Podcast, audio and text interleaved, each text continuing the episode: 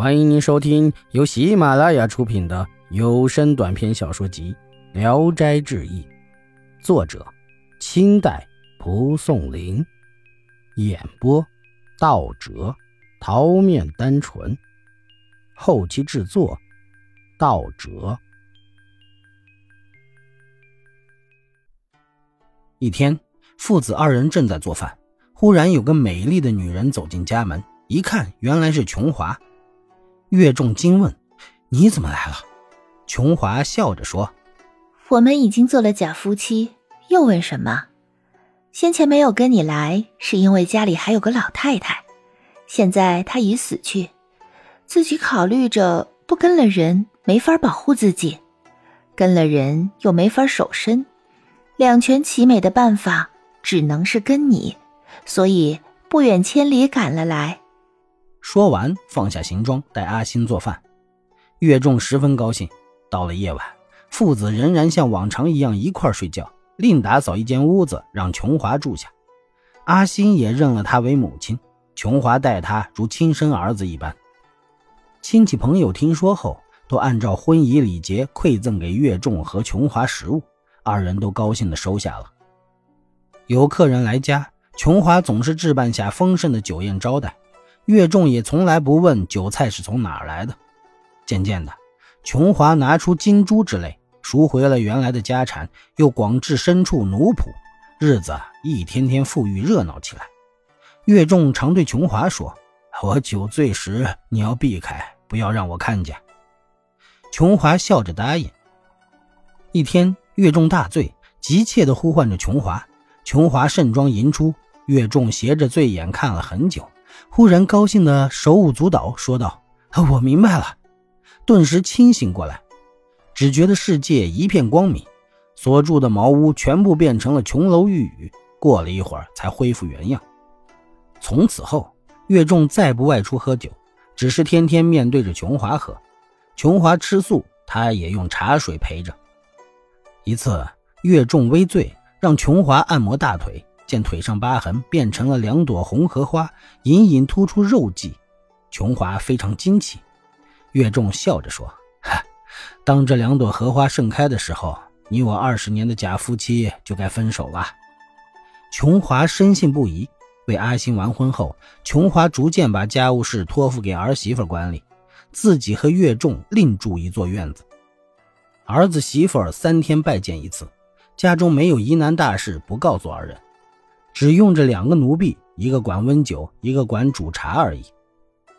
有一天，琼华到儿子处，儿媳妇儿禀报请示了很多家务事儿，又一块去见父亲。进入屋门，见父亲赤着脚坐在坐榻上，听见声音，睁开眼微笑着说：“你们都来了，很好。”说完便合上了眼。琼华大惊，问道：“你要干什么？”看看他的腿上，只见莲花大开。再用手试试嘴边，已经气绝了。琼花急忙将荷花捻合住，祷告说：“我不远千里跟了你，太不容易了，又为你教子训父，也有点功劳，就差个两三年，为什么不稍等等呢？”过了一会儿，岳仲忽然又睁开了眼，笑道：“你有你自己的事儿，何必拉扯着别人作伴呢？没办法，姑且为了你先留下来吧。”琼华听说，这才放开手，见莲花又合上了，于是二人言笑如初。又过了三年多，琼华已年近四旬，还像是二十来岁的人。一天，忽然对岳仲说：“人死了后被别人捉头抬脚，太不雅观，也不洁净。”便找来木匠做了两口棺材。阿金惊骇地询问缘故，琼华答道：“这不是你能知道的事。”棺材做成，琼华沐浴梳妆，将儿子媳妇叫到跟前，说道：“我要死了。”阿星大哭着说：“这些年多亏母亲料理生计，全家人才不致挨饿受冻。母亲还没享受几天清福，怎么竟撇下儿子要去呢？”琼华道：“父亲重福，儿子享受。咱们家的奴仆牛马，都是那些骗债的偿还你父亲的。”我没有功劳。我本是散花天女，偶然思凡，被贬谪到人间三十年，现在期限已满了。说完，自己进入关内躺下，再叫时，双眼已经闭上了。阿星大哭着去告诉父亲，只见父亲不知什么时候也死了，依然穿戴整齐。阿星悲痛欲绝，将父亲收敛到另一口棺中，和母亲并排停放在堂屋里，连续几天都没有发丧，期望着父亲能活过来。此时，只见一片光明从父亲双腿上发出来，照彻了整个屋子。琼华的棺内则是香雾喷溢，连邻居家都闻到了。棺材合盖后，香气和光明才渐渐消失。葬了二人后，岳家子弟们觊觎岳仲的家产，阴谋着要赶走阿星，告了官府，打起官司，说阿星不是岳家的人。官府也分辨不清，打算将岳仲的家产分一半给岳氏的子弟们。阿星不服，又把官司打到了郡里，仍然久久不能判决。起初，顾文炯将女儿改嫁给了姓雍的。过了一年多，雍某流落到福建，音讯也就断绝了。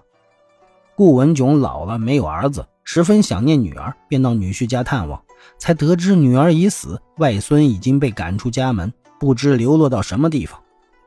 顾文炯大怒，写下状子告了官府。雍某害怕用财物贿赂顾文炯，顾文炯不要，非要找回外孙不可。雍某到处搜寻，还是没有下落。一天。顾文炯偶然走在路上，看见一辆彩车过来，便躲让到一边。车中一个美女喊道：“你不是顾老翁吗？”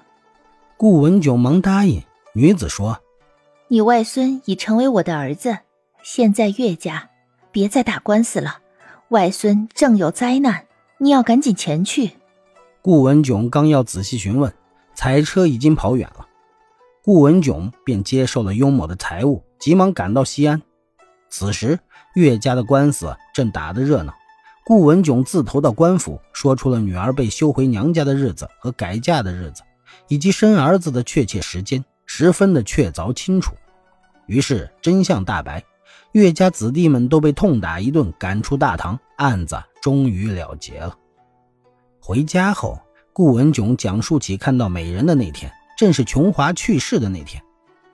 阿新便让顾文炯搬到自己的家。